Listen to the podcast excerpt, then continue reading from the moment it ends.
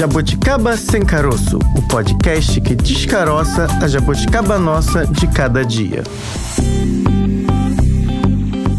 Começa agora mais um Jabuticaba Sem Caroço, podcast da Sputnik Brasil. Eu sou a Bárbara Pereira e agora ela está de volta ao meu ladinho. Não, não é bem ao lado, é em frente, né, Fran? Porque a gente não fica muito de lado, porque não pode ficar de lado. Distanciamento. Distanciamento. A gente Tem um álcool 70% entre nós. No nosso meio, a gente segue os protocolos. Vamos lembrar a todo mundo que a pandemia não acabou estamos numa nova onda, ao que É. tudo indica é uma nova onda. Então não custa nada voltar às medidas de segurança. Minha amiga Francine Augusto acabou de se recuperar É de uma Covid e passou bem. A gente fala aqui, repete isso todo dia, parece chato, mas não é chato, é importante. Passou bem, relativamente bem, porque nenhuma doença. Ninguém fala que tá legal quando tá doente, mas passou relativamente bem por mais uma Covid, porque tomou quatro doses. Todas as doses possíveis, Exatamente. Bárbara. Estou aqui, lá vem ela, Marília, Gabi, Gabriela, não, Francine Augusto. que bom que eu estou de volta, Bárbara. Muito feliz nessa terça-feira para falar de um assunto que a gente gosta bastante, gosta de esmiuçar, descaroçar a política nossa de cada dia. O que não falta é assunto toda terça, né? Nossa, não falta assunto e não falta treta também em relação à política, né? A treta dessa semana são os possíveis impactos da politização dentro das forças de segurança. A Temos gente visto muito. é. Isso tem sido pauta aí nos jornais. É um assunto extremamente importante porque é um assunto de risco, é algo que coloca em risco não só o próprio papel das forças de segurança, como também a própria democracia. Mas esse foi um assunto que foi discutido numa reportagem especial da Sputnik Brasil Adoro. e a gente vai abrir agora esse trabalho. Abrindo os trabalhos. Francine Augusto, o diretor da Polícia Rodoviária Federal, já está aí em todos os jornais isso. Verdade. Não é novidade, mas a gente precisa reforçar que isso aconteceu. O Silvanei Vasques, ele se tornou réu por improbidade administrativa. Ele se tornou réu a partir de uma ação movida pelo Ministério Público Federal. O Ministério o MPF quer o afastamento do diretor do cargo por causa das várias postagens que ele fez a favor do candidato Jair Bolsonaro às vésperas do segundo turno das eleições. Aí o ouvinte pode se perguntar: ué, mas ele. Liberdade de expressão. É o direito dele. É o direito dele. Ele é um cidadão. Ele é um cidadão. Não pode. Fardado, ele não é um cidadão comum. Exatamente. Ele está diante de um cargo, à frente de uma força de É segurança verdade. importante e, portanto, lá estão as regras muito claras, como diria o Arnaldo César Coelho, quando ele era comentarista ali de futebol ao lado do Galvão Bueno. As regras são claras. Nenhum agente no- ocupando o cargo que ele ocupa pode se manifestar politicamente por conta exatamente dele estar em um cargo que faz parte do Estado. E aí, isso tem consequências, né? Muitas consequências, Bárbara. E além disso, Bárbara, há indícios de que os bloqueios nas estradas, isso no dia 30 de outubro, né, dia do segundo turno de votações das eleições, tenham sido realizados justamente para impedir que eleitores, principalmente do Nordeste, conseguissem votar. A gente acompanhou em diferentes regiões aqui no Rio de Janeiro, também diferentes estados, mas o foco, né, digamos assim, seria a região Nordeste. Além desses episódios, são várias as imagens que mostram que os bloqueios que estão sendo realizados por quem não concordou ou não achou correto aí o resultado das urnas não estão sendo reprimidos como deveriam. Poderia ter uma- um outro tipo de fiscalização, a força de segurança talvez agir de uma outra maneira, não deixar que esse bloqueio acontecesse. A gente já até falou aqui em episódios anteriores. Caramba, se um grupo relativamente pequeno de manifestantes está tendo um domínio das estradas, um poder maior do que uma polícia rodoviária federal, o que mais eles poderiam fazer? Então, aí a gente até discutiu aqui bastante a respeito desse assunto em episódios anteriores e ficou a dúvida no ar, né? É, e vale ressaltar que a gente precisa dar nome às coisas. Isso. Coisas, atos e fatos precisam ser nomeados. Sempre. E aí, o que se diz hoje é que esses episódios já avançaram, ultrapassaram tantas fronteiras que não se pode mais chamar de manifestação. Você se manifesta quando há algo que você faça que seja possível se manifestar, que não seja contrário a algumas regras estabelecidas. Que regras são essas? Você vai para uma estrada e bloqueia o direito de ir e vir, impede o direito de ir e vir, você não está fazendo manifestação, você está cometendo um crime. É crime e ponto. E além deste crime, há um outro crime que é se contrapor à própria votação que já está definida, e isso é considerado um ato antidemocrático. Você querer que eleições limpas, não há como dizer que não foram limpas, as urnas já foram auditadas, já foi tudo feito como deveria ter sido feito, e ainda assim você continua dizendo que você não concorda. Não concordar é uma coisa, vai lá para casa, espera daqui a quatro anos, mas impedir e fazer atos antidemocráticos pedindo força, principalmente força armada, para que o resultado da eleição não seja realizado, que, ou seja, é a posse do próximo presidente, isso é considerado um golpe. Então, é um ato antidemocrático. E é por isso que todos esses episódios precisam ser nomeados de acordo com o que é correto.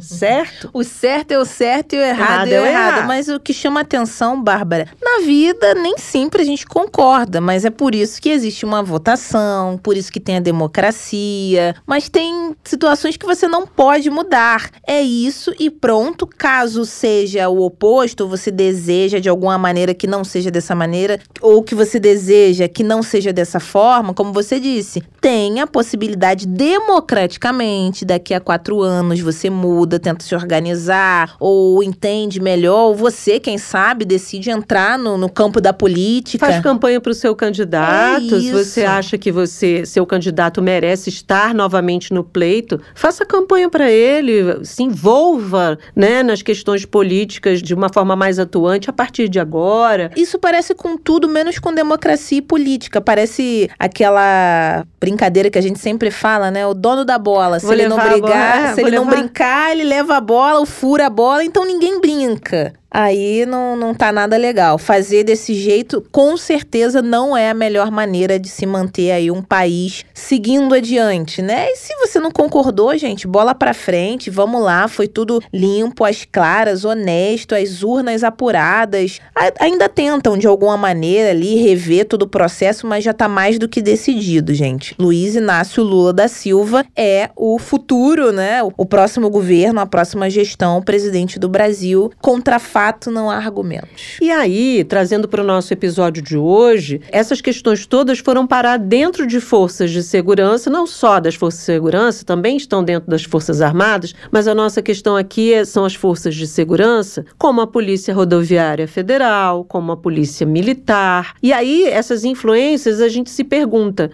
qual é o papel de cada um? Se você faz parte do Estado e você é, se opõe ao próprio Estado, tem alguma coisa errada. Pensando um pouco nisso, a repórter Melissa Rocha, da Sputnik Brasil, foi lá, fez uma matéria especial. Brilhante. Exatamente, uma reportagem especial sobre o tema e a gente conversa com ela agora sobre essa reportagem. Como ela encaminhou isso, que ideias surgiram para ela poder fazer a apuração. Vamos ouvir a Melissa. Politicando por aí. A gente conversa agora com a repórter da Sputnik Brasil, Melissa Rocha, que esteve aí à frente dessa pauta, do assunto que a gente está falando hoje. Melissa, muito obrigada, viu, por retornar aqui para conversar com a gente no Jabuticaba Sem Caroço. Olá, boa tarde, Bárbara. Sempre um prazer conversar com vocês. Bom te receber de novo. Vamos falar dessa sua pauta aí, né? Você diria que a atuação ali da Polícia Federal no segundo turno ali das eleições foi aí o gatilho, o motivador aí dessa pauta que você estendeu ela mais ainda? Bom, na verdade a gente já vinha né, analisando o apoio das forças de segurança ao governo Bolsonaro, né? O que que leva, o que que os agentes policiais ganharam nesses quatro anos que fizeram, né? Se tornaram uma base de apoio tão forte do governo, né? E a ação da PRF veio, né, da Polícia Rodoviária Federal, veio exatamente enquanto a gente estava trabalhando a pauta, né, então ela foi acrescentada, na verdade, como mais um fator, né, que mostra essa, né, que expõe essa simpatia né, das forças de segurança pelo governo Bolsonaro. E aí você ouviu diferentes pesquisadores do tema, né, pessoas que observam esse tema mais de forma mais próxima. O que, que você observou do retorno deles? Há, de fato, ali, na opinião deles, claro, a instrumentalização dessas forças policiais em prol da política de um modo geral ou, como você mesmo apontou aí, especificamente desse do governo Bolsonaro? Olha, o que a gente conversou com alguns especialistas, né, e no caso da Polícia Federal, realmente todos concordaram, né, que houve ali uma tentativa de cooptação, mas que essa cooptação, ela ficou mais na cúpula da instituição, da corporação, no caso. Não, não uhum. quer dizer que todos os agentes concordaram com aquilo, né, não,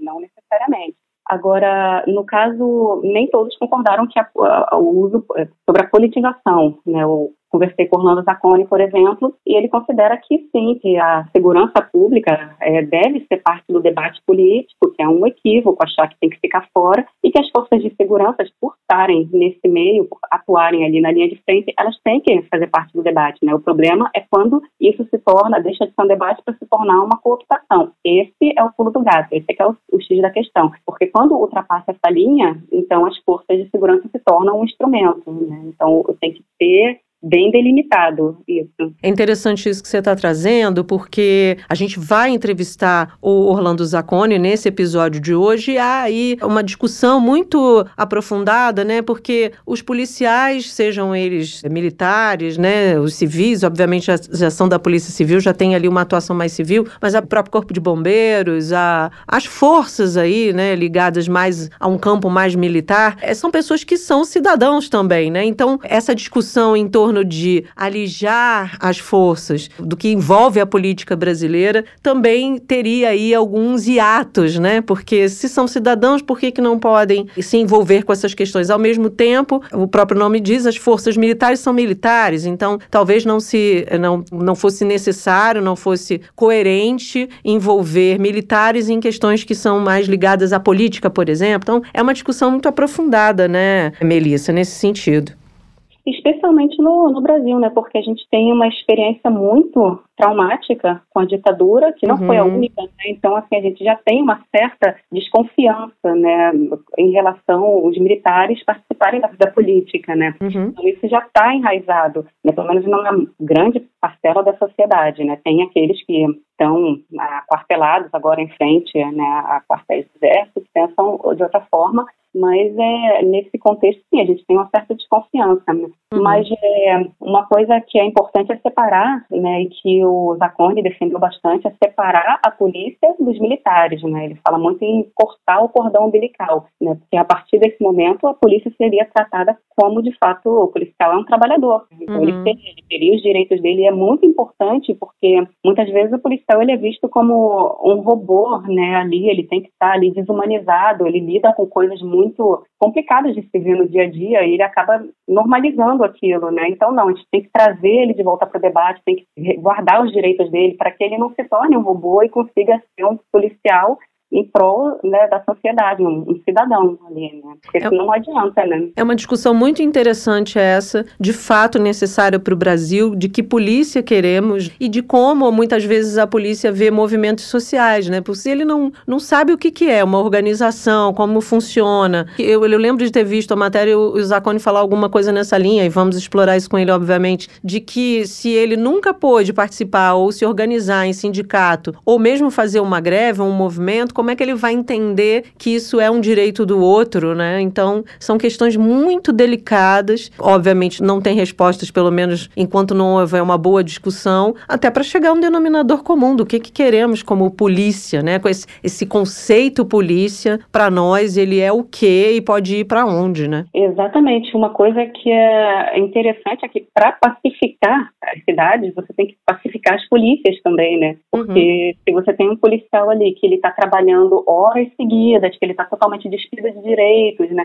E que ele é tratado como um soldado em uma guerra, né? É difícil ele entender um protesto, como o próprio Zacone falou, um protesto trabalhista, uma greve. Ele vai achar que é tudo um monte de bicho grilo que está ali, que não quer nada com nada, né? E não é assim. Bem interessante. Isso que você falou, já ouvi alguns especialistas de segurança pública dizendo isso. Olha, ele ele está preparado exatamente isso para uma guerra. Então ele vê o outro como inimigo e esse outro muitas vezes é o cidadão. Cotidianamente ele está lidando com cidadãos, mas para ele é o outro. Se esse outro não é policial, ele é um inimigo. Então a lógica é de uma guerra, né? Por mais que não estejamos em guerra, mas é uma lógica de guerra. E aí queria ouvir de você se teve algum fato que tenha te chamado a atenção na apuração desse processo. O que que a gente pode observar em relação a esse movimento que a gente está vendo agora, de muito apoio, especialmente ainda, mesmo com o resultado das eleições já definido, se esse é um movimento que você observa que pode perdurar aí por algum tempo ou é algo que tende ali a se esvaziar? Tem alguma coisa nessa linha que você tem observado? O que está ali, tem um dos elementos é a cultura da letalidade, né, que a gente até conversou sobre isso na matéria, tem essa subcultura do policial ou do militar também que chega como um super-herói e resolve todos os problemas, que não é uhum. assim. Né? E eu creio que esses movimentos, assim, mas isso é, já é uma avaliação minha. Eu Sim. acho que vão perder a força, eu acho que não tem sustentação ali, não tem embasamento jurídico que peça anulação das eleições e não creio que a maioria da população seja a favor de uma intervenção federal. Eu creio que as instituições, né, como outros entrevistados falaram, também estão fortes o suficiente para impedir, né, que a gente passe, né, que a gente tenha esse retrocesso, né, então eu acredito nisso. Agora, quanto à, questão dos policiais, eu acho que dá para conversar também, explorar um pouco, né, do, do Zacone essa figura, porque nem tudo que a gente conversa na matéria, né, a gente consegue encaixar ali dentro Sim, do texto. É. Uma coisa que ficou de fora e que eu achei muito legal que ele falou, essa cultura do, do policial ser visto como super-herói que é até né, reforçada é, nos programas que a gente tem, jornalísticos, né, uhum. né, jornalistas que escutam só o lado da polícia, né, e não escutam ali a, o que, que aconteceu de fato naquela operação policial, não vai conversar com o morador, pega só ali o, que a polícia disse e apresenta como verdade, enquanto não, não era só aquilo, sabe? Uhum. E eu acho que essa figura do policial ali sendo acompanhado nas ações como se fosse um super-herói também contribuiu, né, para a ascensão dessas figuras que a gente vê hoje no Congresso, mais ligadas à extrema-direita, os policiais, no caso, né, defensores de uma política mais letal, de combate ao crime, de enfrentamento, né, eu acho que contribuiu. E isso é uma coisa que dava para explorar, porque não, não consegui costurar ali no texto, porque como muita, muito entrevistado, o assunto rola solto, né, então tem que seguir ali. Adorei a dica, muito boa, Melissa, porque é de fato algo que a gente precisa discutir, que é essa imagem do policial. Você tocou aí num elemento fundamental, porque existem várias pesquisas no Brasil que apontam o quanto esses programas televisivos, com uma abordagem muito mais sobre violência, né, quanto essa banalização da violência, o quanto esses programas construíram e ainda constrói as imagens dessas pessoas que atuam aí nas forças policiais, né? Então, isso tem impactos negativos nessa construção de imagem e o quanto isso pode prejudicar esse cotidiano que é das cidades e da, do trabalho das polícias. E aí, queria te fazer uma pergunta mais nossa, assim, de repórter para repórter, sabe? Que é uma pergunta que eu me faço o tempo todo quando eu olho essa relação força policial e sociedade, que é essa contradição Melissa, de que muitas vezes a gente vê a própria população que é muito afetada pela violência policial querendo mais força policial. O quanto a gente viu nessas eleições, o quanto a gente ainda vê um grupo da população brasileira querendo mais é, repressão, mais força policial para coisas do dia a dia, banais, muitas vezes banais, quando na verdade essa mesma população é mais afetada ainda quando essa repressão chega de fato fato, né? Principalmente nas favelas. Isso é uma questão para você como repórter? Para mim é. Eu queria muito entender essa necessidade de repressão de grande parte da sociedade brasileira. Olha, eu acho que é, primeiro está diretamente ligado à nossa história, né? A gente tem uma uhum. cultura desde que do Brasil Império, de repressão das classes populares né, e as classes dominantes ali recebendo um outro tratamento, então acho que está enraizado na nossa história, né? E em outro ponto também, eu creio que está ligado também a, de certa forma, a impunidade, né? Porque de um lado, a gente vive em um país muito desigual, né? Uhum. E essa desigualdade, obviamente, ela é um dos elementos para criminalidade, né? Não tem como dissociar, né? Então a gente precisaria investir mais em políticas sociais, precisaria ter mais um olhar para o social, mas não temos, isso é um erro. Né? Então acho que essa impunidade, por exemplo, a pessoa que trabalhou ali, comprou algum, que seja um celular ou alguma coisa e foi furtado, né? E digamos que isso aconteceu já a terceira vez em dois meses, entendeu? Então aquela pessoa ela se torna mais radical em querer combater, né? Uhum. Porque quando você mexe com coisas como ah, alguns sentimentos mais medo, raiva, essas coisas fazem você se tornar mais passível de ser uma massa de manobra, né? Então, quando falam que vão te atacar, o bandido vai vir e vai te atacar, ou ele vai vir e vai te roubar, então você imediatamente já quer uma proteção. E quem protege na nossa cabeça é o policial. Né? Vai um pouco na linha da imagem que a gente já estava falando, né? Sim, Essa é uma questão que a gente aqui no Rio de Janeiro vivencia muito, principalmente com a expansão das milícias, né? Você vê a população querendo mais, achando que as milícias vão resolver ali aquela questão de violência e quando elas elas ingressam é que essas pessoas têm a dimensão do quanto isso foi mais prejudicial, porque passam a ser achacadas, cobrar de, de tudo, né? Dinheiro para comprar o gás, dinheiro do gás, o dinheiro para a própria proteção, enfim. E aí as pessoas se dão conta do quanto essa repressão, talvez, aí eu não estou fazendo juízo de valor que um é melhor do que o outro, mas muitas vezes esse índice acaba de violência acaba aumentando mais outra forma de violência, claro que não o roubo direto, mas o roubo, o furto, enfim, do que ela estava já vivenciando ali naquele cotidiano. Bom, são muitas dúvidas que a gente tem. Na verdade, o nosso papel é perguntar, né, Melissa, e não responder, mas a gente também reflete sobre isso que a gente faz, que são as reportagens, sobre os temas que chegam pra gente. E às vezes é bom a gente conversar aqui, às vezes não, sempre é bom a gente conversar para tentar entender em que mundo estamos. Melissa, mais uma vez, obrigadíssima, viu, pela sua participação aqui no podcast. Eu que agradeço. Sempre um prazer. Volte sempre. Até a próxima. Tchau, tchau. Obrigada. Tchau, tchau. Sensacional, Bárbara. Adorei. Fica mais uma vez aí a sugestão para o nosso Jabuticaber ouvinte que talvez nunca tenha acessado o site da Sputnik Brasil, sputniknewsbrasil.com.br. Além desta reportagem da Melissa que está disponível lá, tem várias outras dela e dos nossos outros amigos, né, que sempre estão participando. Eu gosto de ter participação aqui dos nossos colegas de de redação. É uma troca importantíssima, né? Porque Sim. a gente fica aqui dentro do estúdio, pouco aí circula. A gente já foi repórter de rua e sabe é. como é bom circular, mas essa impressão da rua, quando você vai pra rua, vai entrevistar outras pessoas, mas essa impressão da rua, né, de quem circula na rua, de quem observa a rua, é importante pra gente que tá aqui e ter essa troca é muito legal, né, do como você encaminha uma reportagem, qual foi o fato motivador para sua observação, dali você puxou um fio e vieram muitas outras coisas sempre desse vem. fim, sempre vem, e é interessante essa troca.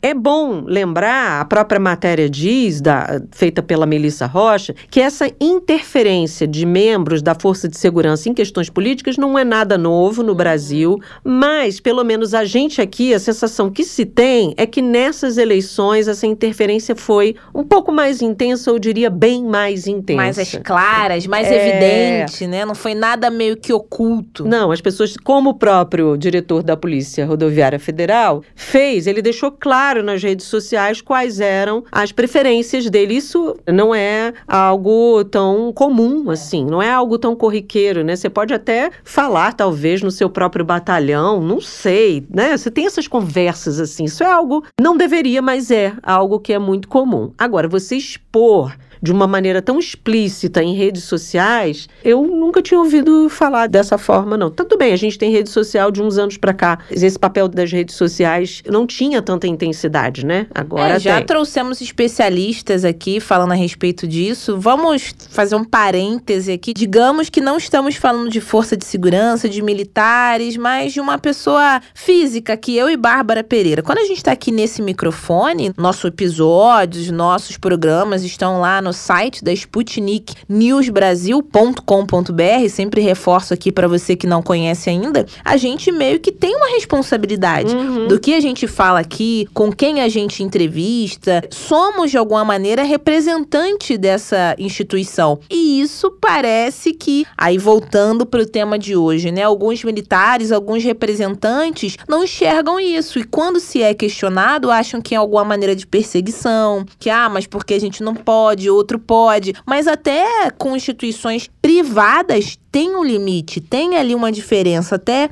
onde você pode representar aquele lugar ou não, o que você pode postar nas redes sociais, que dirá um militar, né? É, quando você entrou pro militarismo ou para uma força de segurança como a Polícia Rodoviária Federal, você sabia as regras do jogo. E aí você questionar a, a regra do jogo no meio do jogo, ou depois, igual tá acontecendo é, agora com as eleições, é, ou depois é algo, ninguém foi enganado nesse processo. Você é um representante do Estado, portanto, você não pode ir contra questões do Estado. Então, se você está lá dentro e quer questionar isso, tem alguma coisa errada. Então, você sai desse lugar, né? Você sai, você deixa de ser militar, você deixa de ser representante da Polícia Rodoviária Federal e vai atuar como um civil dizendo o que você quer dizer. Enfim. E aí, a gente está aqui o tempo inteiro falando de forças de segurança, mas as Forças Armadas também fazem parte desse processo. Sempre houve representantes das Forças Armadas tentando aí se posicionar, se colocar. A gente está vendo aí nesse último governo, né? A gente já está falando do último, que já estamos no fim do ano mesmo, já praticamente entregando a faixa.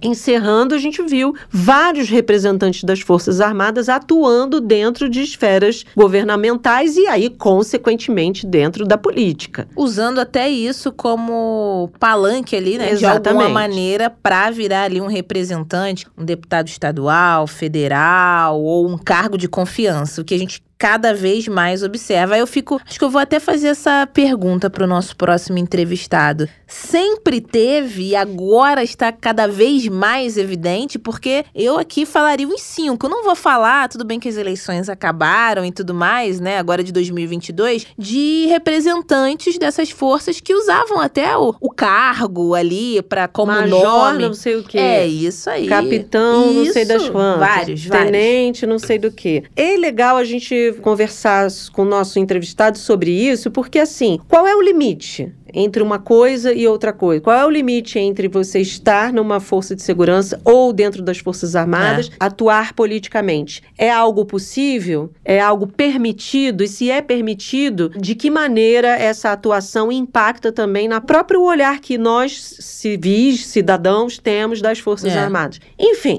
assunto das Forças Armadas e das Forças de Segurança. Esse é um assunto, a gente está aqui, né? Fazendo milhões de questionamentos, conjecturas. É. Adoro essa palavra, conjecturas. Mas esse é um assunto para quem acompanha isso há algum tempo, que é o caso do nosso próximo entrevistado. Direto do Palanque. Conversamos agora então com Orlando Zacconi, ele que é doutor em ciência política, delegado de Polícia Civil aqui do Rio de Janeiro e também coordenador nacional do movimento Policiais Antifascismo. Zacconi, muito obrigada pela sua participação aqui no nosso podcast. Seja bem-vindo. Eu que agradeço o convite. Né?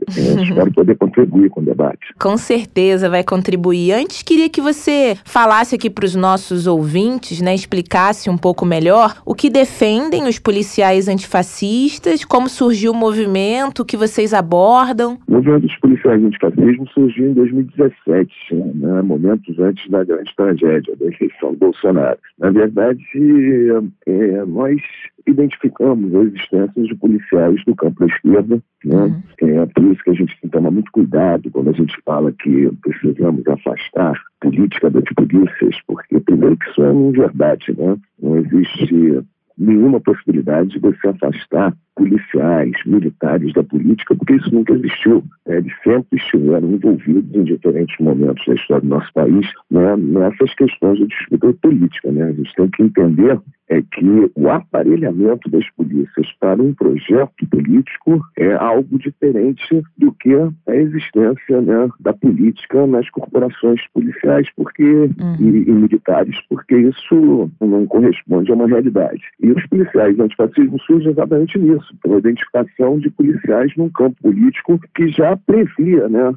né, um crescimento do fascismo no país, através de diferentes práticas, até porque as corporações policiais acabam sendo a porta de entrada dessas práticas fascistas, e nós identificamos algumas delas. Né? O extermínio, por exemplo, da juventude pobre, negra, preta em nosso país, uhum. através de ações policiais militarizadas. Tá? Isso é identificado por nós como uma prática de um modo de vida fascista, porque o extermínio de determinados grupos da, da população né, é, por políticas de ódio, isso é um modo de vida fascista. Uhum. E reparem, nós estamos falando de algo que já existia bem antes da criação do movimento, né? uhum. porque essas políticas de extermínio dessa população jovem negra em nosso país, né, elas são muito anteriores à eleição do Bolsonaro e muito anteriores ao impeachment da Dilma.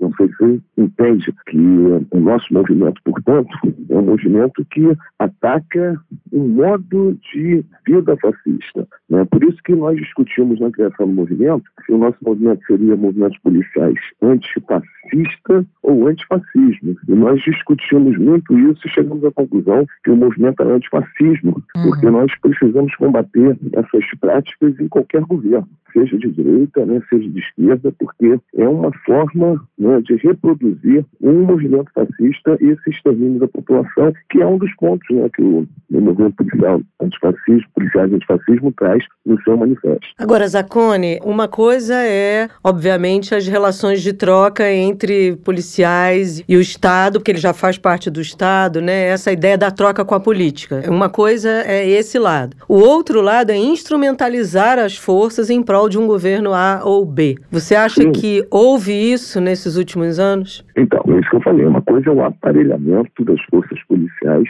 com a finalidade de manter um determinado governo, um determinado partido no poder. Eu demarquei isso, mas eu eu fiz essa colocação exatamente para a gente não jogar água com a criança, a bacia, né, com a água suja e a criança junto, né, fora. Porque se a gente disser, por exemplo, que a política não pode estar nas corporações policiais, os policiais não podem participar de política, a primeira coisa que eles vão pedir é o, é o fim do movimento policiais antifascismo, uhum. porque o nosso movimento é um movimento político, uhum. concorda? Sim. Então, a existência de, de policiais né, participando do debate político, ela não pode ser negada a esse trabalhador. É disso que nós estamos tratando. Agora, o aparelhamento das polícias, das corporações policiais, com o fim da manutenção de um partido, né, ou de um governo, isso realmente foi o que aconteceu nos últimos tempos, né? O governo Bolsonaro e a PRF talvez tenha sido né, a polícia que foi paradigma maior disso, uhum. né, porque havia uma maior facilidade conta de que na Polícia Federal, ou seja, havia uma disputa. É, repara como que a política não pode ser afastada. A Polícia Federal sempre foi dividida numa disputa entre grupos com pensamentos antagônicos, com campos políticos distintos, e essa disputa até salutar, talvez, né, porque essa polícia fica mais difícil de ser cooptada, aparelhada. Como a PRF nunca não tinha historicamente né, a organização né, de grupos políticos que disputavam né, uma hegemonia na corporação, foi mais fácil de ser optada, né, de ser aparelhada. Né. Isso foi muito prejudicial para a própria Polícia Rodoviária Federal, uhum. né, porque ela perdeu toda a credibilidade que ela tinha adquirido ao longo dos anos como uma polícia desmilitarizada, de carreira única, ciclo completo, que são coisas que nós hoje disputamos né, pelo movimento dos policiais antifascismo. Então, a Polícia é, Rodoviária Federal era um paradigma, até um exemplo né, de uma polícia bem sucedida e foi muito prejudicada por esse aparelhamento né, que ocorreu no, no governo Bolsonaro. Né? E eu, eu, acho que a gente precisa hoje, né, a partir do momento da vitória do Lula, mostrar que essas polícias precisam ser comandadas por pessoas que estão no mesmo campo político do governo. Isso é diferente de, da polícia trabalhar para o governo. Né? Não sei se você entende aonde eu quero chegar para a gente não fazer essa confusão. Tratar a polícia como órgão técnico despolitizado é algo perigoso, porque é onde a gente vai permitir que essas polícias sejam aparelhadas. Agora, se houver uma disputa num pensamento sobre o que a Polícia Rodoviária Federal ou a Polícia Federal, ou as polícias civis e militares devem ser, e se os policiais puderem participar desse debate, nós vamos ter menos chance do aparelhamento dessas polícias. Queria só que você explorasse essa ideia do quem está à frente de uma determinada força de segurança estar no mesmo campo político, porque a gente está num emaranhado tão grande de debates e, e embates, uhum. eu acho que é mais embate do que debate, que se isso talvez também não possa ser visto como uma cooptação para aquele não. determinado governo X ou Y. Eu queria te ouvir nesse sentido. Não... Vou te dar um exemplo. Nós tivemos um momento no Brasil que mais de 24 estados, 24 estados da federação tinham é, secretários de segurança é, delegados federais. Esses delegados eles eram indicados por Brasília para os governos locais. Ou seja, vou dar um exemplo aqui do Rio, que é o meu estado. Né? Uhum. O governador Sérgio Cabral não conhecia o secretário de Segurança Mariano. Hum. Né? José Ma Mariano Beltrame, né? O Beltrame. Uhum, uhum. O Beltrame ele foi indicado pelo Brasília e aceito pelo Cabral. E essa prática, ela é reiterada. Para você ter uma ideia, eu vou dar um exemplo. Né? Rio Grande do Norte, governadora do PT. Nossos policiais, alguns policiais antifascistas no Rio Grande do Norte sofreram um processo de perseguição em 2020. E eu liguei para falar com esses policiais para tentar entender, porque alguns deles estavam, inclusive, votados na Secretaria de Segurança, porque tinham uma proximidade com a governadora, uhum. com a Fátima. Como é que eles poderiam estar sofrendo uma perseguição dentro das corporações policiais no governo do PT? E eu recebi como resposta de que o secretário que estava à frente da pasta era indicado por Brasília.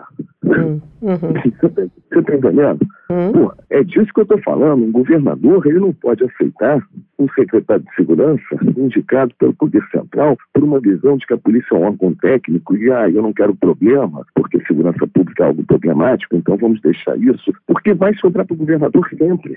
E mais, permitir que um policial que não é do campo político, não tem uma proximidade com o governador, seja o dirigente de uma polícia no Estado, é algo perigoso. Uhum. É disso que nós estamos falando. Né? Ou seja, é um cargo de confiança que tem que ser realmente entregue para alguém que possa estar alinhado com as políticas de segurança que o governador quer implementar. Isso não pode ser um órgão independente. A polícia não pode ser algo independente do governo. Agora, isso é diferente do aparelhamento das polícias para fins eleitorais, políticos imediatos, porque aí você também tem a questão republicana, né? Uhum. Mas que a gente saiba que essas polícias, elas têm é que implementar políticas que são definidas por um governo, porque quem define a política de segurança a polícia, é esse problema que nós estamos vivendo hoje no Rio. Repara, quando o governador Witzel, que sofreu um impeachment, transformou as polícias em secretaria de Estado, ele teve o seguinte discurso, né, que quem ia definir as políticas de segurança era a própria instituição policial. Isso, para o nosso campo político, muito horrível, né? Uhum. porque você não pode entregar na mão, na mão das, das polícias a decisão de como agir numa situação, por exemplo, em que uma operação policial venha a resultar na morte de um policial. Uhum. Qual é a resposta que a polícia vai querer dar imediata? Bom, se morreu um, vão matar dez. Foi o que aconteceu aqui no Jacarezinho. Por quê? Porque você não tinha uma mediação do governo para segurar uma tropa. Então é disso que eu estou falando, né? E a gente não pode fazer essa confusão né, de que a solução agora, já para que, é, como resposta ao aparelhamento que as polícias tiveram no governo Bolsonaro, que nós vamos agora esvaziar a política das polícias, vamos tratá-la como órgão técnico, vamos deixar com que a polícia planeje né, a política de segurança do governo. Isso vai ser um tiro no pé, né? dando a, fazendo a analogia mesmo com a questão do tiro. Agora, Zacone, uma pesquisa que foi feita mais lá para o início do ano, em abril, mostrava que o apoio da população brasileira à presença de militares na política estava dividido. É, aproximadamente 44% ali achava que essa participação seria ruim para o país e outros 43% ali avaliaram como algo positivo. Queria que você falasse um pouco a respeito né, dessa divisão e a sua visão a respeito disso. É, a gente tem que ter um olhar realista. Né? Hoje o Lula está indicando para o Ministério da Defesa um civil. E segundo eu, acompanhado, e agora mesmo pela manhã ali, né, a indicação desse civil é por conta dele ser capacitado para manter diálogo e conversações com os próprios militares, principalmente os militares que estavam no governo Bolsonaro. Então, repara, a realidade é uma só. Né? A conversa tem que existir. Uhum. Os militares eles não vão ficar dentro dos quartéis completamente alienados da política. Primeiro, isso nunca existiu na história do país não existiu. Uhum. Os, os, militares sempre estiveram envolvidos na política, fazendo intervenções em momentos de crise, desde a época do Império. Malaiada, cabinagem, né, todas aquelas revoltas contra o poder central imperial foram, né, é, tiveram a participação das Forças Armadas para reagir a elas. As Forças Armadas sempre estiveram presentes em momentos de crise política, só que até a ditadura militar eles faziam intervenção e devolviam o poder aos civis. Na ditadura militar você teve um ponto fora da curva curva. Os militares foram resolver uma crise política e ficaram 20, né, 18 anos no poder. Os militares voltaram né, a participar da cena política com a crise do impeachment da Dilma. Participaram intensamente, influenciando decisões, inclusive, do Supremo Tribunal Federal, fazendo acordos com o Congresso, com o Executivo, com o STF. Então, quer dizer, nós vamos reinventar um país, porque a partir de agora os militares não vão estar no jogo político. Agora, ocupar cargos no governo aí é outro debate. Né? Você está entendendo? Uhum gente não pode confundir as coisas. Se militares vão ocupar cargos no governo ou não, eu acho que é um bom sinal, por exemplo, de voltarmos a ter um civil no Ministério da Defesa. Isso é um sinal excelente, mas dizer que por conta de ter um civil no Ministério da Defesa, os militares não, não vão participar do, do, do, debate político acerca né, das funções do, do, Ministério, isso é ilusão, não vai rolar, entende? Uhum. Então, é, o que a gente está discutindo é a participação ou não dos militares na estrutura do governo, do ponto de vista de ocupar cargos públicos, uhum. né? exercerem funções públicas. Outra coisa é a gente dizer que, ah, não, se eles não estão na estrutura do governo, se eles não estão com cargos públicos, os militares então não estão no, no jogo político. Não, continuarão no jogo político. E a gente precisa, e esse é o ponto que eu quero chegar, disputar policiais e militares para o nosso campo político. Aliás, o movimento dos policiais antifascismo é criado com essa intenção de levarmos um debate para o interior das corporações policiais, trazendo policiais para o campo democrático, né? para o campo de enfrentamento né? a, a, todo esse, esse modo de vida fascista que se instalou no país. E a gente discute a reestruturação das polícias, construção do policial como trabalhador, que são pontos que eu acho que a gente tem que botar na pauta, independente do governo. Por exemplo, desmilitarização da polícia. Uhum. Esse é um, é um ponto que isso tem muito mais a, a, a avançar no debate que a gente está tratando aqui do que qualquer limitação de policial concorrer às eleições, essas reais. O que, que acontece? A desmilitarização tem que ser debatida num ponto certo. A esquerda tem colocado esse tema de uma forma muito equivocada. Por exemplo, se discute desmilitarização como redução da violência policial. Isso é uma bobeira. As polícias civis podem ser muito mais violentas do que as polícias militares. Uhum. Aqui no Rio de Janeiro aconteceu a operação do Jacarezinho, que foi a mais letal, foi a polícia civil, não foi a polícia militar. Então, desmilitarizar não tem nada a ver com redução da violência. O conceito internacional de polícia militar é o local onde a polícia se encontra na estrutura do Estado. Na Espanha, chama Guarda Civil Espanhola, mas é considerada no plano internacional polícia militar. Por quê? Porque a Guarda Civil Espanhola está localizada no Ministério da Defesa. Uhum. Carabineiros do Chile, treinamento militar, estética militar, ações militares, né? mas é considerada no plano internacional Polícia Civil. Por quê? Porque a Polícia Carabineira está localizada no Chile, no Ministério do Interior, e não no Ministério da Defesa. O que nós temos no Brasil hoje é uma polícia que é força auxiliar de reserva do Exército. Nós temos aqui a hipermilitarização. Nós temos uma polícia vinculada ao exército que presta serviço de segurança, violando o princípio federativo e princípio democrático. Por quê? O exército hoje ele tem o comando imediato das polícias militares em todo o estado. Ele pode dar uma bola preta para o comandante-geral indicado pelo governador. Está lá na legislação que ainda se encontra em vigor no Brasil que se o comando do exército não aceitar o comandante-geral da polícia militar indicado pelo governador, ele não assume. Uhum. Uhum. Então, esse controle que, que o Exército tem das polícias militares é isso que faz com que a nossa polícia seja militar.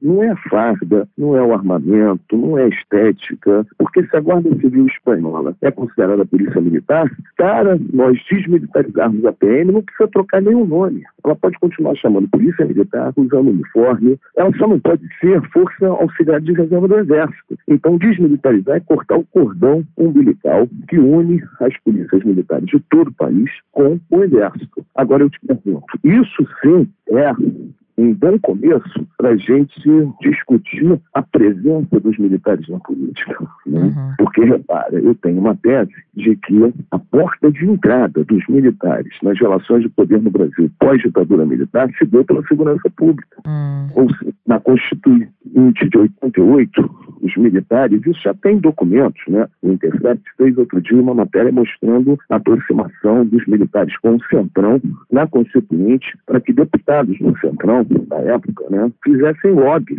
né, para os interesses dos militares. O maior interesse militar na Constituinte foi a área de segurança onde eles fizeram um lobby muito forte na Comissão de Segurança para manter as PMs, porque, repara, houve um debate na Constituinte de 88 se as PMs continuariam ou não como força de segurança. Por quê? Porque até 64 as polícias militares não tinham nenhuma previsão de atuação na área de segurança pública, previsão institucional, né? Não havia nenhuma Constituição que definia a PM como força de segurança. A PM era uma polícia quartelada. Em 64 era chamada às ruas e em 66 a lei legislação né, coloca a Polícia Militar como agência de segurança. As, as PMs viram agência de segurança, atuando na segurança pública na ditadura militar. E quando vai para a Constituinte 88, se discute, elas vão permanecer ou não. Uhum. E quem fez o lobby para que as PMs permanecessem? O Exército. Hoje o Exército tem um poder de mobilização em todo o território nacional. Né?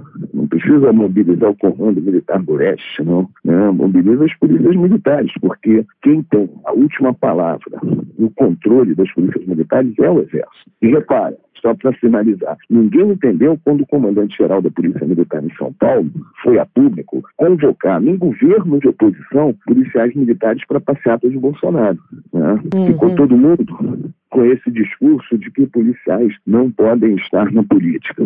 Não, o que estava em jogo ali é outra coisa, que ninguém perguntou. Como que um comandante-geral da Polícia Militar de um Estado desobedece um governador ou vai contra os interesses de um governador atendendo o interesse do poder central? A resposta é simples. O comandante-geral da Polícia Militar deve muito mais satisfação e obediência ao exército do que ao governador. Essa é a realidade. E não me digam que ele fez aquilo a revelia das Forças Armadas. Não me digam que ele fez aquele, aquela ação por conta própria, porque aí não dá para não dá para passar, né? Ele, ele ocupa um posto alto na hierarquia das polícias militares e ele toma uma atitude né, que eu tenho certeza que não era a revelia do exército. Agora, Zacone, quando se fala nessa relação entre polícia militar e exército, se pensa, já ouvi alguns pesquisadores falando o seguinte: o fato de existir essa relação faz com que a polícia militar tenha aí um princípio que é o princípio do próprio exército. Você vai ser treinado, é que eu estou reduzindo, estou sendo bem uhum. simplista, mas é algo nessa linha. Linha. Não, você vai é treinado para lutar contra um inimigo, que esse é o princípio do exército para uma guerra. Só que a polícia militar. Então, desculpa, esse treinamento não pode ser feito numa polícia civil. Então, é isso que eu queria te perguntar. No Rio de Janeiro, por exemplo exemplo, no Rio de Janeiro, dentro do, da cidade da polícia, você tem um estande de tiro que reproduz uma favela, onde policiais civis são treinados né, para atirar em movimento dentro de ruas estreitas, de né, vielas. Então, quer dizer, a identificação do inimigo na favela e o treinamento para se atingir esse inimigo pode ser feito pelas polícias civis, isso não precisa ser feito pela polícia militar. Eu vou no princípio até, não, não digo nem nessa questão. O fato de uma polícia militar que vai lidar com cidadãos cotidianamente terem seu princípio que o outro é um inimigo, seja ele em qualquer lugar, seja na favela, na rua. Não, isso concordo, já não é um é, equívoco do, do processo? É, isso não depende da polícia ser militar, porque conforme eu falei antes, a polícia militar é o local onde a polícia está na estrutura do Estado. A polícia civil pode ser treinada para combater inimigos. Isso não, não é a forma de atuação da polícia que define se ela é civil ou militar. No plano internacional, é, e olha que eu descobri isso há pouco tempo, tem uns três, quatro anos. No plano internacional, o conceito de polícia militar é a localização da polícia no na estrutura do Estado. Se você for falar em qualquer lugar do mundo que no Brasil nós temos uma polícia que é força é, auxiliar do Exército, as pessoas vão ficar loucas, vão falar assim, Pô, mas como o Exército, uma força militar contra o próprio povo? Uhum. Então, o conceito já é equivocado, porque dentro né, do que a gente espera das atribuições das Forças Armadas, é que ela possa defender a nossa soberania, faça uma ameaça externa, e não cuidar do que, aí que nós vamos entrar no ponto, do que foi disputado na Constituinte. Os militares brigaram por serem os garantidores da lei e da ordem. Uhum. Esse é o ponto. Esse, o artigo 142, que traz esse dispositivo, na sua redação original, não trazia que caberia às Forças Armadas garantir a lei e a ordem. Quem brigou a inclusão disso no texto constitucional foi, foi o Exército, né, através dos lobistas que estavam atuando lá. Um deles era o Ricardo Fiuza. Uhum. E perguntaram a ele, ele era do Centrão, né, já naquela época, e perguntaram para ele o que, que ele entendia de segurança pública, ele respondeu, eu entendo de segurança pública como eu entendo de motor de caminhão, nada. Mas ele estava na comissão de segurança fazendo lobby para a inclusão né, desses dispositivos de interesse militar. Agora, a gente, né, até comentou aqui ao longo agora dessa conversa, tem acompanhado aí alguns é, apoiadores do atual governo insatisfeitos com o resultado das urnas, pedindo, segundo eles, o que seria a solução, uma intervenção militar, sendo que muitos, acredito eu, até pela idade, nem têm ideia de fato do que isso representaria, né, uma intervenção militar. Essa ideia, Zacone, de salvação para alguns, né, a respeito da presença militar junto ali na política, seria uma maneira talvez de, não sei, é, terceirizar ali uma responsabilidade? Eu não sei muito bem o que eu quero, eu não sei como se faz, chama aí os militares que eles resolvem. Isso daí não é, sei lá, na cabeça dessas pessoas uma utopia? Como é que você identificaria isso, ou definiria, melhor dizendo? Olha, é muito difícil a gente definir o que passa na cabeça dessas pessoas. Primeiro que são muitas, são poucas. É. Né? E a diversidade é tamanha no que significa, no imaginário delas, o que significa o retorno a uma intervenção militar. Uhum. É, mas eu posso, melhor, falar do que eu vejo como que está oculto. Quais os interesses que estão é, se movendo por trás de manter essas manifestações pós-eleição do Lula. Eu acho que o que está em jogo é uma pressão para que seja feito um acordo, porque o Brasil vive de grandes acordos e grandes anistias, de mais uma anistia, porque é necessário que o governo Bolsonaro seja blindado por uma anistia, porque qualquer coisa que vier atingir ao Bolsonaro atinge as Forças Armadas, principalmente o Exército. Por quê? Porque ele montou um governo militar. E o que está em jogo hoje, primeiro que os militares eles não vão sair do jogo e voltar para os quartéis e fingir que nada aconteceu. Eles estão hoje muito mais organizados enquanto até um partido fardado. E ocupando ou não cargos no governo, estando ou não, né, tendo ou não um militar como ministro da Defesa e essas coisas, eles vão continuar organizados no sentido de construir o futuro do Brasil. Aliás, isso vem na capa das revistas da Escola Superior de Guerra. Aqui se constrói o futuro da nação. Essa frase é do Castelo Branco. Então, repara, construir o futuro da nação é o desejo dos militares. Né? Então, lá está escrito assim: aqui se estuda o futuro da nação. Bom, ninguém estuda o futuro, né? E a futurologia. Então, quando ele fala o Castelo Branco, a frase é essa: aqui se estuda o futuro da nação, o que ele está dizendo ali é que aqui se constrói. Né? Uhum. Então, o que nós temos que ficar ligados é nisso. O que está em jogo hoje é um processo de anistia para o Bolsonaro e sua família, que estão envolvidos em muitos, muitos processos, alguns inclusive no STF, e tudo parado ali esperando uma definição política. Eu acho que o que está sendo feito nas ruas é uma pressão para que é, esse acordo, a anistia né, ao Bolsonaro e sua família, é, tenha mais chance de sucesso. E, sinceramente, pelo andar nos carros da carruagem, eu acho que nós estamos caminhando para isso, infelizmente. E eu, a história nos mostra que a anistia, de um modo geral, futuramente, tudo bem que a gente não faz futurologia, mas já temos algo no passado que nos mostrou, pode ser um problema, né? Porque a própria ditadura, existem estudos mostrando que no Brasil a anistia não foi é, importante, né? Foi um processo muito negativo para nossa memória, inclusive até para que hoje a gente volte a ver pessoas pessoas pedindo o retorno da ditadura, né? Então é algo que a gente precisa ir olhar com muito cuidado, com, né, com algo com muita delicadeza, para que a gente não retome aí no futuro novamente processos que vivemos agora em que pessoas querem que haja intervenção militar, enfim. É um pouco nessa linha. Só uma coisa que eu esqueci de falar que eu acho importante também. Eu acho que a gente também tem que ver uma conjuntura geopolítica que revela que o Brasil não está isolado nesse movimento policial militar uhum. da criação de desestabilização da ordem democrática. E, né, isso aconteceu em muitos outros países, aqui na Bolívia, no Equador, no Chile. Então tem que ficar muito ligado porque é, a gente também tem que fazer uma avaliação desse momento brasileiro, observando né, que hoje, com a globalização, né, você também existem interesses transnacionais em Sim. tudo que está acontecendo na política do nosso país. Uhum. Né? Acho que também não podemos fechar os olhos para que toda essa movimentação né, que acontece no nosso território não tenha né, motivação também, ou não tenha participação de interesses do capital internacional. Orlando Zacconi, muito obrigada pela sua participação hoje aqui no podcast. Foi bastante esclarecedor para que a gente possa entender em que pé estamos nessa relação. Acho que foi importante você fazer um, um retorno do passado, né? Que não é algo novo, que parece algo novo na cabeça de muita gente, né? Essa ligação entre forças de segurança e política. Agora, gostei de quando você pondera aí que uma coisa é fazer política, porque somos seres políticos e esse policial não deixa de ser, né? Ele está dentro, está inserido na sociedade, e outra coisa ser é, cooptado, aparelhado para executar ações em prol de um ou outro governo, enfim, de interesses que são daquele governo. Eu gostaria de, de também deixar né, registrado que uma das maiores bandeiras do movimento policial antifascismo é a construção do policial como trabalhador. Uhum. Por quê? Os policiais militares, eles são subcidadãos.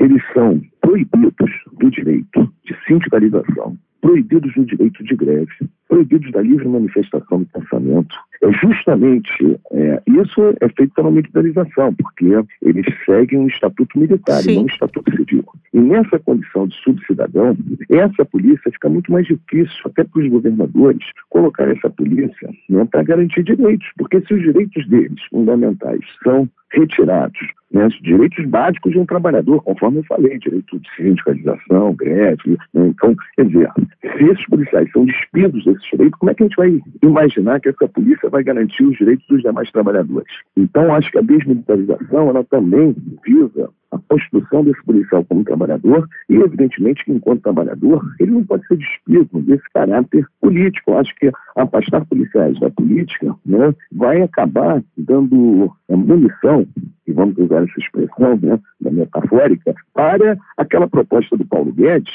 que visa afastar todo servidor público da política. O hum. Paulo Guedes defende a ideia de que servidores públicos não podem ter sequer filiação partidária. Isso já acontece hoje com o policial militar, porque o policial militar ele também não pode ter filiação partidária.